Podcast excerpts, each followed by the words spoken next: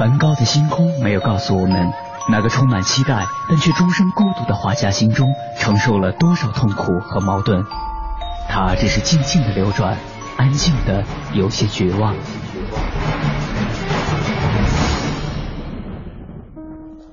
莫奈的睡莲没有告诉我们，那个喜爱平静的人在动荡的时代中，心里有着多少的叹息和遗憾。他只是静静的绽放，用柔弱的身躯撑起了整个时代。毕加索的线条没有告诉我们，那个一生充满激情与创造的人心中有着多么宏大的理想和期待。他只是霸道的出现在每一幅画作中，让世界都看到了自己。如果说一幅幅作品是一次次印象。那么这些印象背后的艺术家们究竟又有着怎样的故事？凡尘工作室艺术系列全新话题：印象、写实与浪漫，带您一同走入艺术背后的世界，对话艺术家，还原他们最真实的样子，讲述他们最浪漫的艺术理想。本期话题。浪漫的图画诗人，本期节目嘉宾康建飞。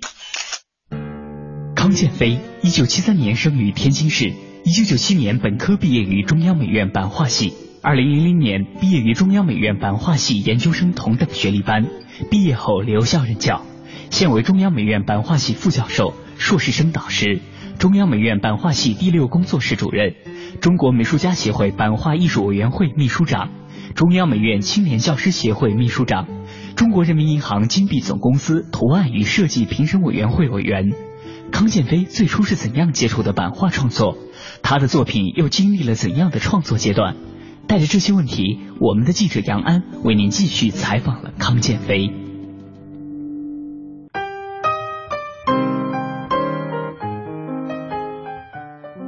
您好，听众朋友，欢迎收听《印象写实与浪漫》，我是杨安。在今天的节目当中，我们继续和艺术家聊人生、聊艺术。今天我们访谈的这位艺术家呢是康建飞，康老师您好。哎，您好。学习的这个阶段，咱本来是一个打架的孩子，然后犯了一些小错误之后，慢慢慢慢知道说没有必要犯这样的小错误了。其实这是一个规矩的学习，某种程度上，那。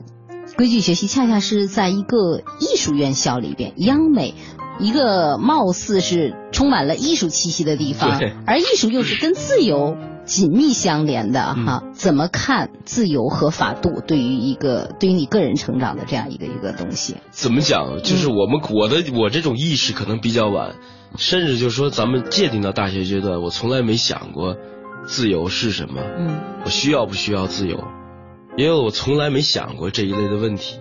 首先，我没觉得在专业上或者在生活上谁给你束缚，是自己就没结束了，是你愿意的。对，所有的生活是你选择的，你没有被束缚的感觉。因为我从小没有让家长给你灌输你一定要去怎么样啊。比如说，我到今天，无论无论我走的好不好，我从来没回家埋怨过。我说爸爸，当时你父亲你怎么怎么，因为没有。都是你选择，没有他从来不会说你的你应该怎么样，甚至教育你、引导你。我想让你要那个的时候，我不直接说，我去都没有，都没有尊重你你自己选择。嗯，所以我首先从家庭的那个角度，我没有没有束缚感，多好啊！呃，还有上大学呢，为什么上这个中央美院？我觉得挺庆幸啊，确实没有没有什么太多的。还有那些呢？你看我刚才说的卫生问题啊、纪律问题，我觉得。我倒是另外一种好学生，我觉得这是应该的。嗯，只是我们没做到，好像学校这样要求你，没有任何错误。嗯，是吧？还有包括今天的应试，就是说大家都在都在抱怨，呃，抱怨的一种就是高考啊，一种英语啊。嗯，实际上我觉得就是说从制定的人的那个政策上，我不知道对不对啊。嗯嗯。起码我从这个反向来说去叫嚣去，我觉得特别没意思。你可以选择另外一种成功的方法。你为什么让他为你改变这个东西？嗯，我觉得你这个心态特别好。想起来中国社科院赵丁阳的一句话哈，他说：“如果我们不能改变世界的话，改变看待世界的态度，或者对待世界的态度。”啊，我觉得 就是其实我们改变态度的时候，本身也在潜移默化的改变世界。嗯，啊，这个非常非常的好。大三进入木刻的工作木刻工作室，嗯，然后进入木刻工作室呢，相对比较顺利。然后这中间我们有一个搬家，搬到这个呃现在的望京那儿，当时叫二厂的一个、嗯一个中中转的地儿，然后很顺畅的，我们可能就进入这个版画的创作吧。嗯呃，后来的老师我觉得两个比较重要，一个吴长江，一个嗯谭平。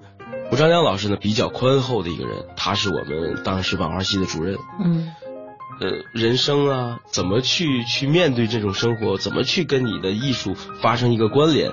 我觉得我们聊的比较多。谭老师呢，因为从德国回来，嗯最新的观念、最新的方法、艺术本质的东西教我们特别多，嗯就特别有幸，就是有有这些老师在你的周围。然后比较顺利，就是因为这个，嗯，四年级的毕业创作，嗯我当时呢，大概是全全全系吧，不是全系了，全院各个专业加一块七十多个人，嗯。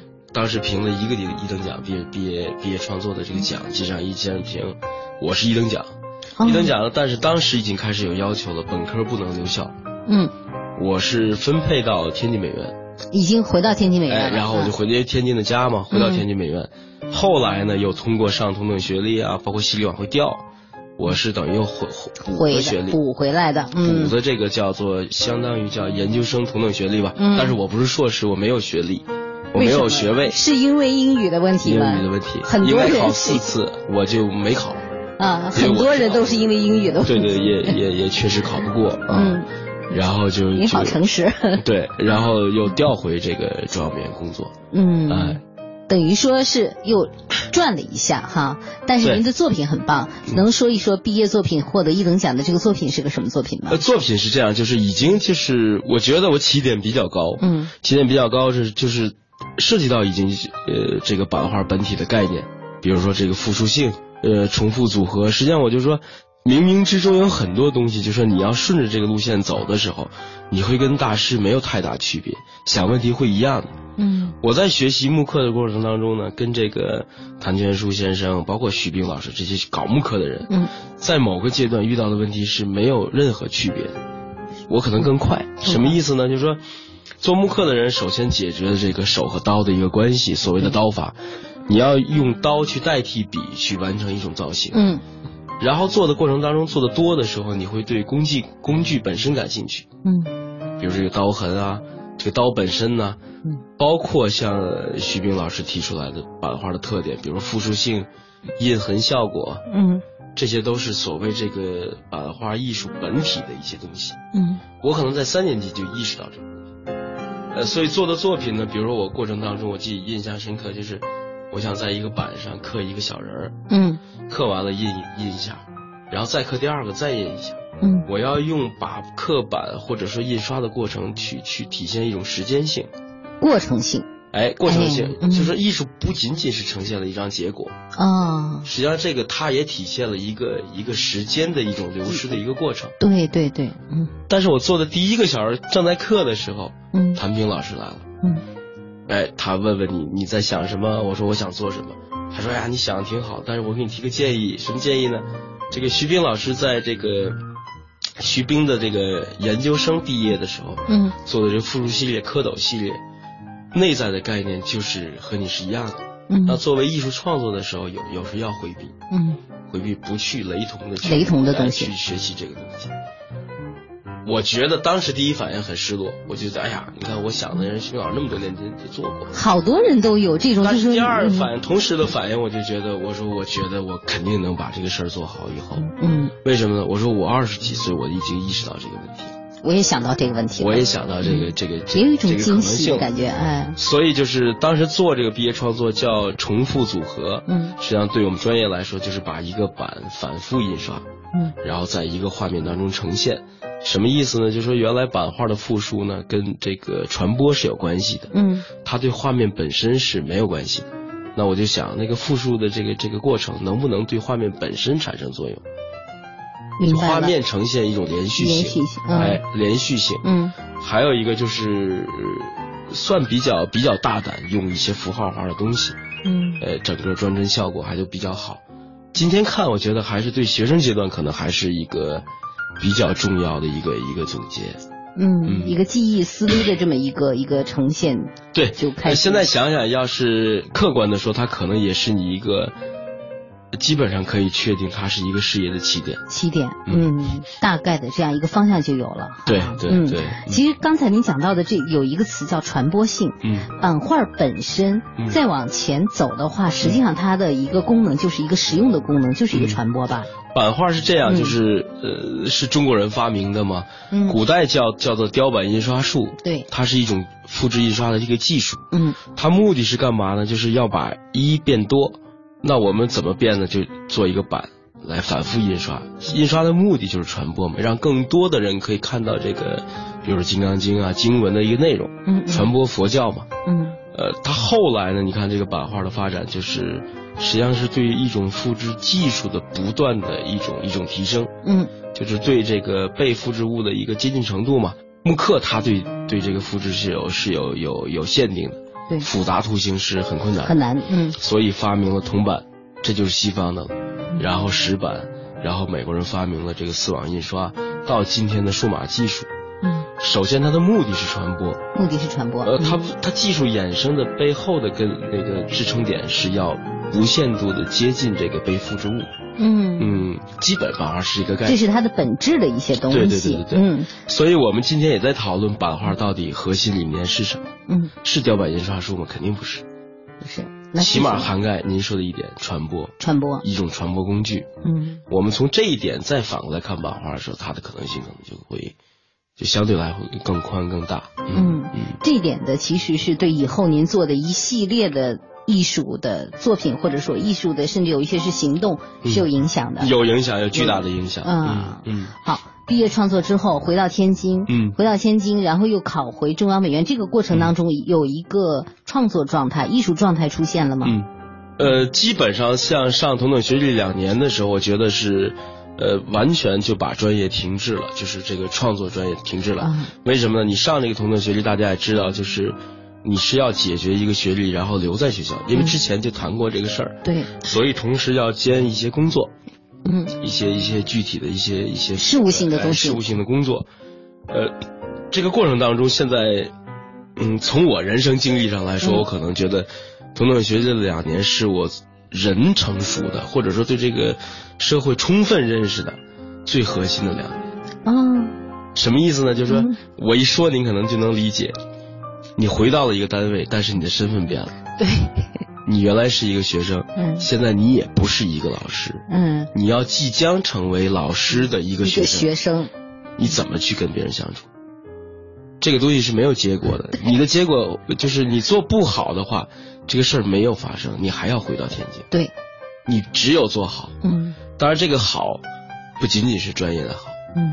所以这种精神压力、心理压力都特别太大了，啊，特别大。你又不是单纯的说把我的学业弄好就可以了那样的，那肯定不是，嗯，就必须要去承担呃很多，比如说事务上的工作，嗯，包括要学会跟别人相处，人际的东西也要。因为这种转化是非常的特别有意思吧？我觉得是是是故意给我安排的，让我锻炼一次。嗯，如果你一个学生留校了，正常的师生关系转变成一种同事关系。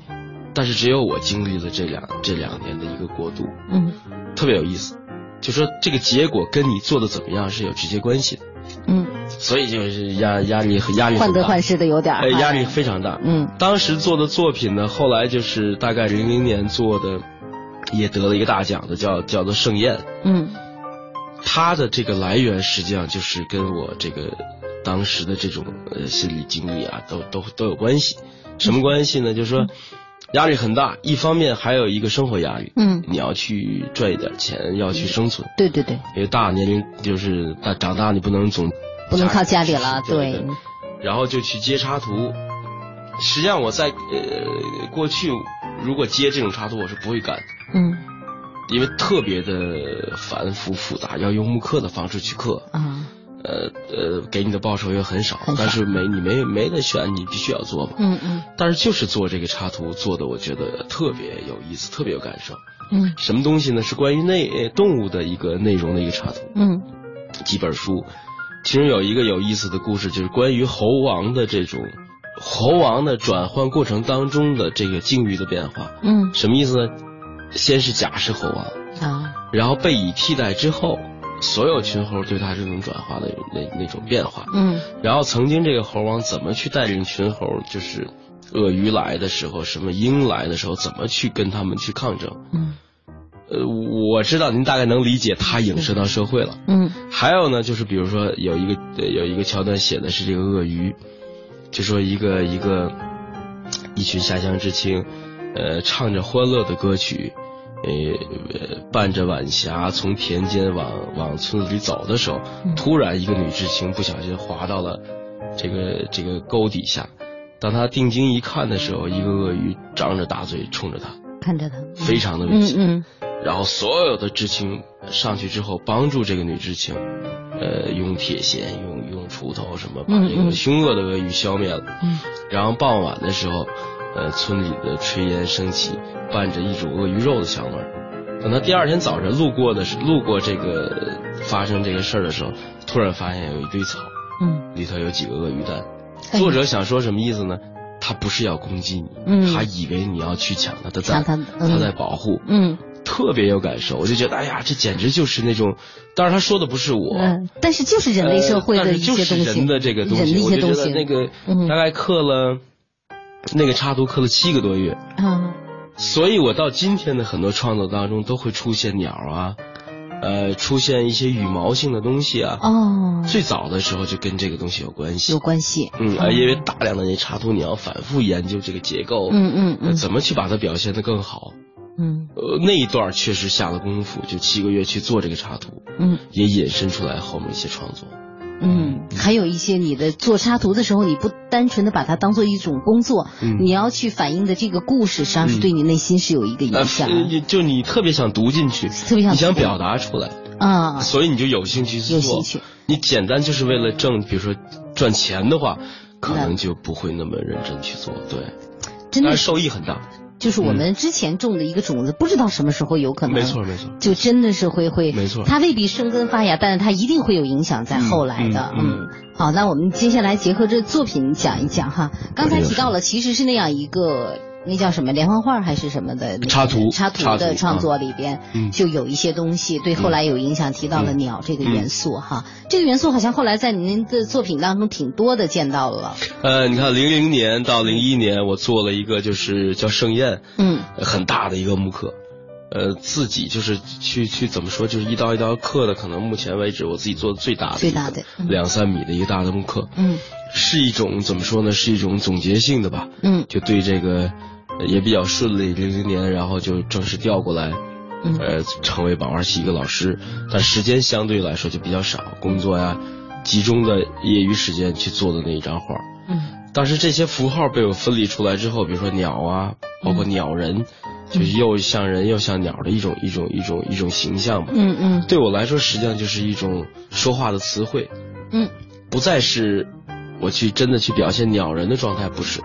嗯实际上我借他在说其他的东西。嗯呃，大概持续到零四年、零五年吧，这个之间也做了一些展览，包括一些作品。嗯呃，一些比如手拿着鸟的一种一种一种形，反正总是有一种就是对工作的一种，就像您是开始说有一种束缚感。嗯，这种束缚感谁束缚你？为什么束缚你？对，不知道，不知道。你也找不到谁束缚你。嗯然后我记得零五年我在那个中央美院做个展的时候，当时的我们那个书记黄黄黄书记看完展览之后，嗯，跟我说：“杰飞，我看懂了，你跟我好好聊聊吧。嗯，你有被束缚的感觉，你告诉我你哪儿不不舒服。”他看懂了。哎，他看出来了。嗯哎，黄老师挺有意思，完就当时聊，我说还真没有，我说可能更多的是一个，是一个个体的一种一种身份转换。嗯实际上，有的时候这种束缚，也严格上讲是一种，我们原来理解啊，是我，比如我束缚你是一种我的权利对你的一种一种强加。一种强加。嗯。但有的时候换一个角度呢，就是如果你对我特别负责任的话，嗯，你也会觉得有束缚。对，我现在想想，可能是这种东西，因为没有人对我真的去去去怎么怎么样，怎么怎么样，很好环境。我特别理解你，很多的束缚是来自于我们自己。哎，来自自己，可能是要想做得更好，想想想负这个责任，想把这个事件本身或者是作品本身做得更好。我们被某一种我们想得到的，嗯，看得见看不见的一种欲望、一种东西给绑架了，或者说折磨，折磨，哎，有点这样的，嗯，没有突破那种，比如说有可能我们被金钱束缚了，被一种成功，被一种甚至被一种。突破本身，突破束缚欲望的这种这种东西给束缚都有可能。嗯嗯，嗯那时候其实这种东西是有的。有，完了还有比较，因为实践我比较敏感。为什么就是说总是能有一些一些所谓的总结出来呢？就是在在别人看来很多事儿可能过了也就过了。嗯。但是在我心里都会存下一个东西，我会反复的去想为什么发生。呃，还还挺挺有意思，就是我可能总是属于对特别容易对自己总结的一个人，我要去分析我到底哪儿做的不对，嗯，呃哪儿做的可能更好，就下意识的我就会对一个事件的结果会有一个一个判断。嗯，那那一次，比如说，嗯，别人也提出来了，你这里边有束缚感的时候，你反思吗？到底什么束缚了我？我的束缚在在哪个点上？实际上特别有意思的就是，我做作品有的时候特别。就是一种即时性的一种东西，嗯，什么意思？就是我把它做的过程当中的时候，我可能确实感受到了那种所谓的束缚感，嗯，但是当我把它做成画册，呃，装裱成一个框子，做一个展的时候，这个东西已经被我不知道消解了多长时间了啊，那个时刻已经完全没有没有创作时候的那种那种那种真切的那种感受，嗯嗯嗯，之后呢？之后的作品之后是是有一个怎么说？零五年的时候吧，嗯，我开始在那个酒厂工作室，就是大量的时间去投入去去画一些油画啊，油画哎，同时也在做一些版画。为什么呢？就是说我在觉得，就是说那种束缚感没了的时候，你做什么？又有点不知道该做什么了。呃，对，就是特别去去怎么讲？就是我我是那种比较呃，怎么不是从一而终的。这个人生变化特别的，我自己大概判断啊，因为小时候上学的原因，四年左右，嗯，一定会有变化。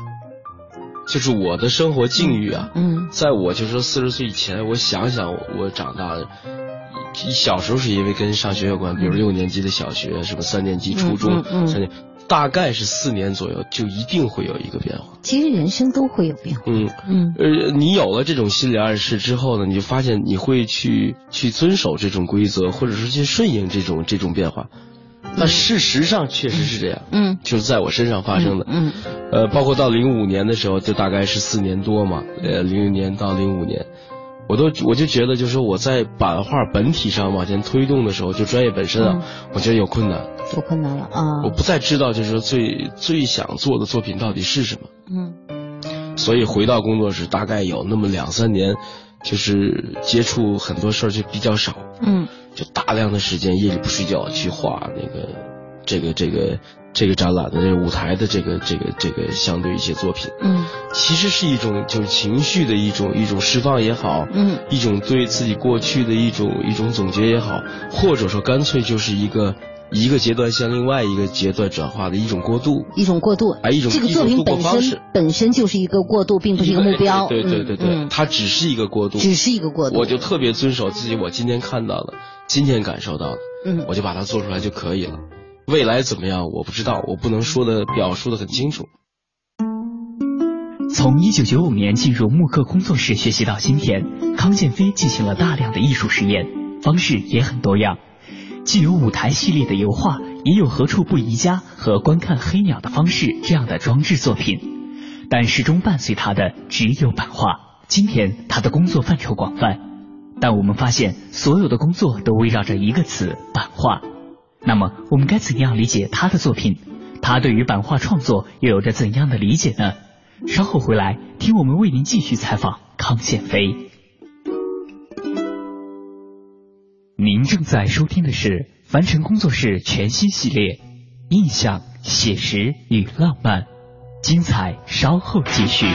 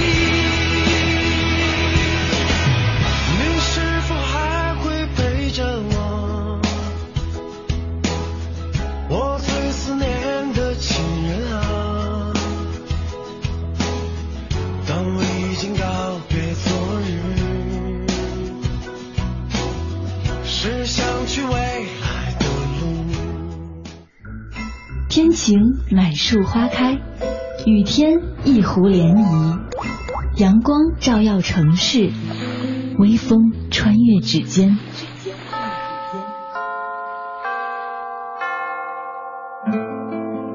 入夜每个电台播放的情歌，沿途每条山路铺开的影子，一切因为内心有一个坚定的理想而生动。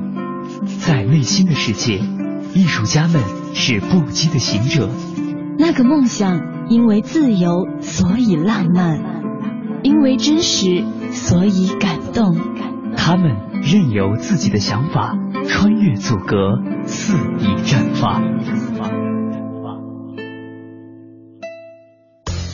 凡尘工作室易筋经系列全新节目《印象、写实与浪漫》正在继续。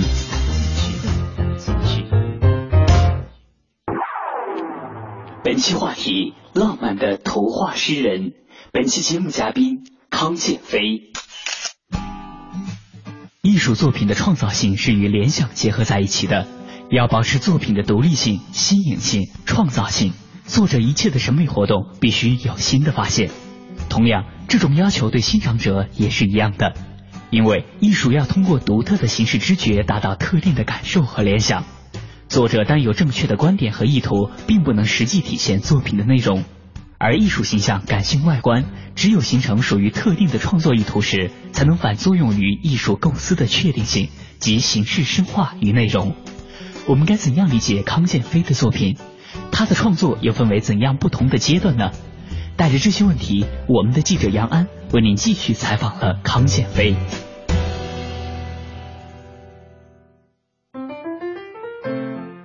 听众朋友，大家好，欢迎收听《印象写实与浪漫》，我是杨安。下面继续我们刚才的话题。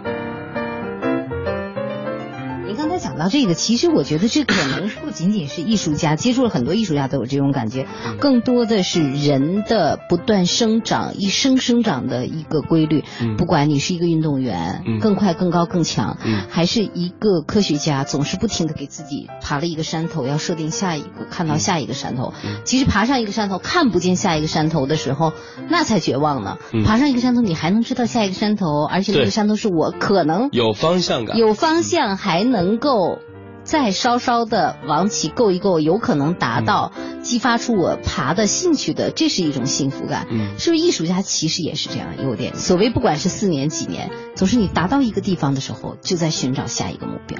有点呃，怎么讲呢？我不知道过去的艺术家，因为过去的艺术家我们都是真实的，他们这种这种创作状态跟社会的关系，我们都是在道听途说所谓的艺术史。对对对，未来我也不知道，我们只能说我们今天的和我周围的，就是我们这一代人回避不了，就是你的艺术跟市场跟社会的一个关系。对，呃，我们这一代就是从开始学画画的时候，已经有了市场观念，嗯已经知道这个这个作品是有一个所谓的艺术市场，可以去卖它的。嗯可能这两三年，我觉得大概零五年到零七年，对我比较纠结的可能是这种东西。这种东西在嗯嗯，你非常茫然，茫然就是你去坚持做一个你认为好的艺术，嗯。或者说跟你自己这种版画专业有关系的时候，呃，那个时候我没有别的力量，我只有这个专业本身，嗯。你就觉得特别困惑，啊，没有几乎没什么人接受，就不会有太多的人就是。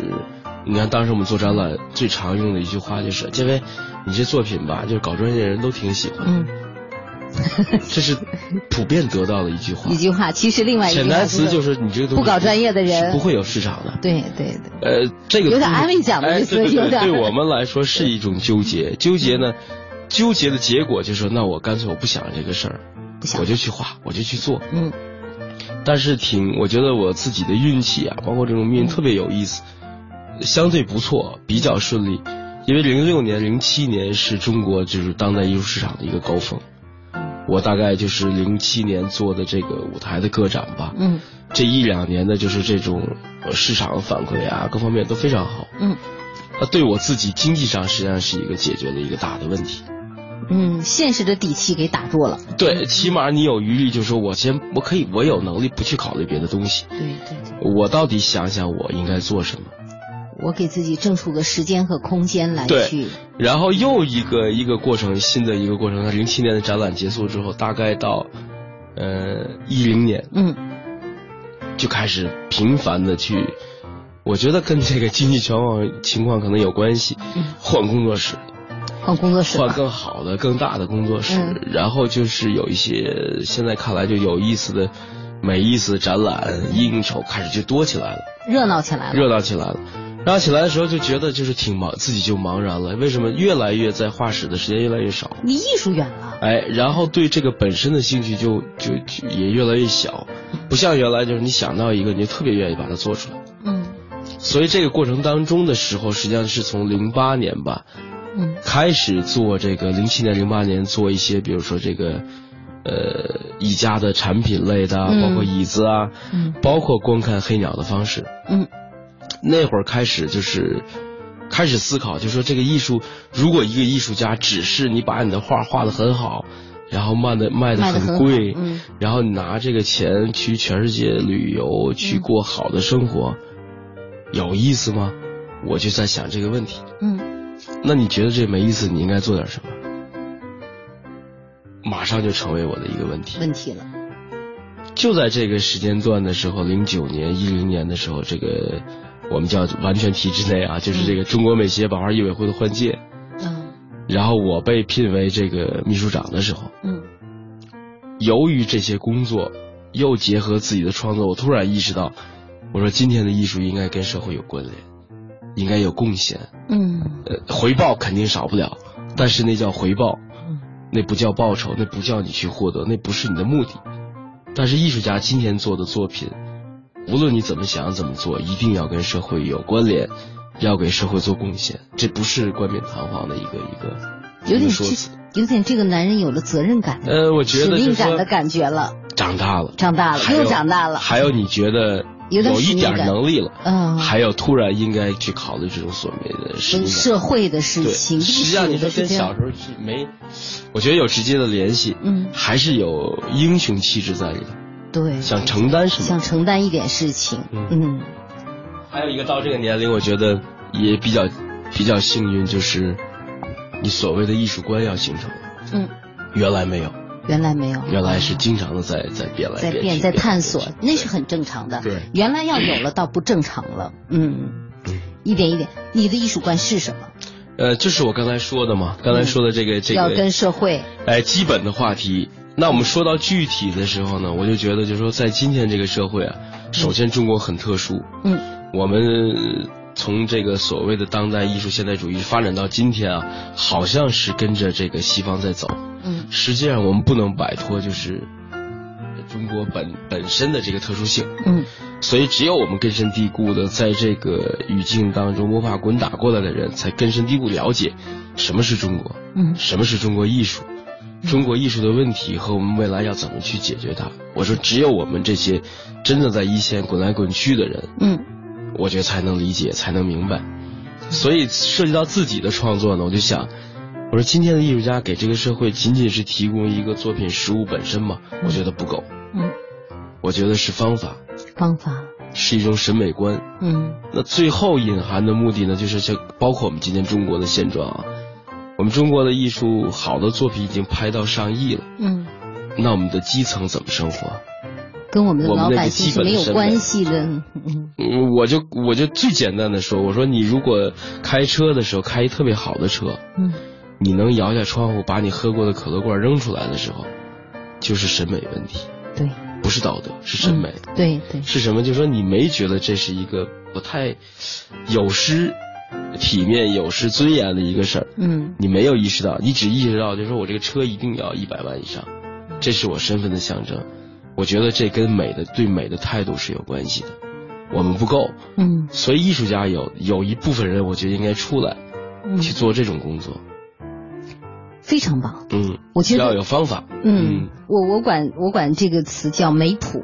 嗯嗯，我觉得我们有科普，嗯嗯有这个谱，有那个谱嗯，我们没有美谱。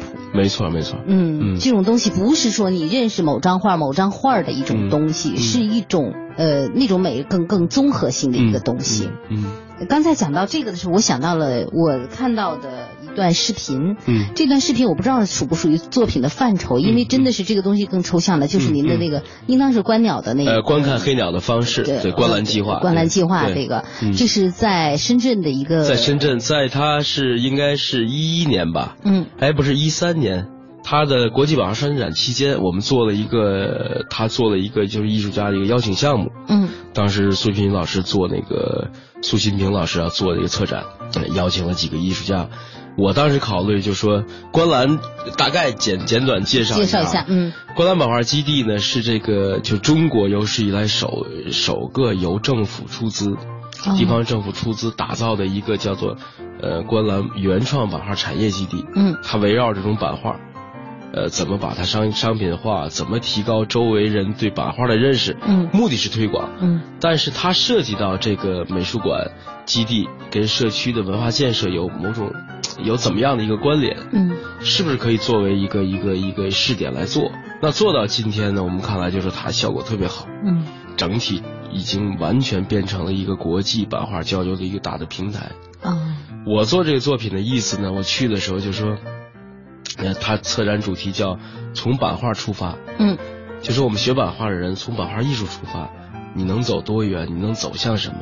能走向哪里哎？苏金明老师的概念，策展概念是这个。嗯那我的作品理念就是，那在观澜，观澜是个大概怎么样的一个区域呢？就是像富士康都在那儿，嗯嗯是一个打工者工业特别聚居的一个地地区。嗯呃，特别冲突，还有一个特别有戏剧性。嗯观澜就观澜马尔基地就处在这个号称叫全世界最大的观澜湖高尔夫，嗯。和这个工厂工厂区的中间过渡地带，嗯，最高的和最低的。反差太大了，反差巨大。嗯，那我觉得这可，能就是我们做作品的一个资源。嗯。呃，作品可能就是我，比如说我把我的很多版画形象拿出来，嗯。在观澜当地的一个家具那个玩具厂啊，加工成那个泡泡贴，小孩玩的一种东西。嗯。然后把这泡泡贴又让又请这些做泡泡贴的工人，工厂的工人，用这些贴纸去讲述自己一段就是自己的一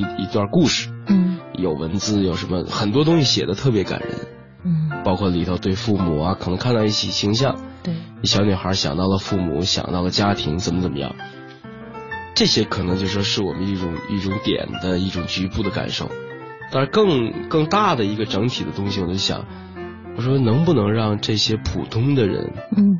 通过艺术的方式，变成一种一种情绪宣泄的一个出口，嗯从而让这个艺术跟真的跟这个大众有关系。不管以后有没有用，嗯但是我们要走出这一步，要去做。那我们之后呢，可能要去加加强这种力度，去做更多的这种活动，嗯就让更多的这种普通人啊，能进入所谓你这种高深的、昂贵的一种艺术行为当中来。嗯这是我自己特别想做的一个东西。嗯，好，谢谢谢康老师，谢谢您谢谢哎谢谢。从艺术家身份的界定来看，康建飞相当复杂。首先是美院的教师，是教授艺术的人，同时他又是版画艺术委员会的秘书长，是组织艺术活动的人。他还是国际版权交易中心的艺术顾问，参与艺术品交易的相关活动。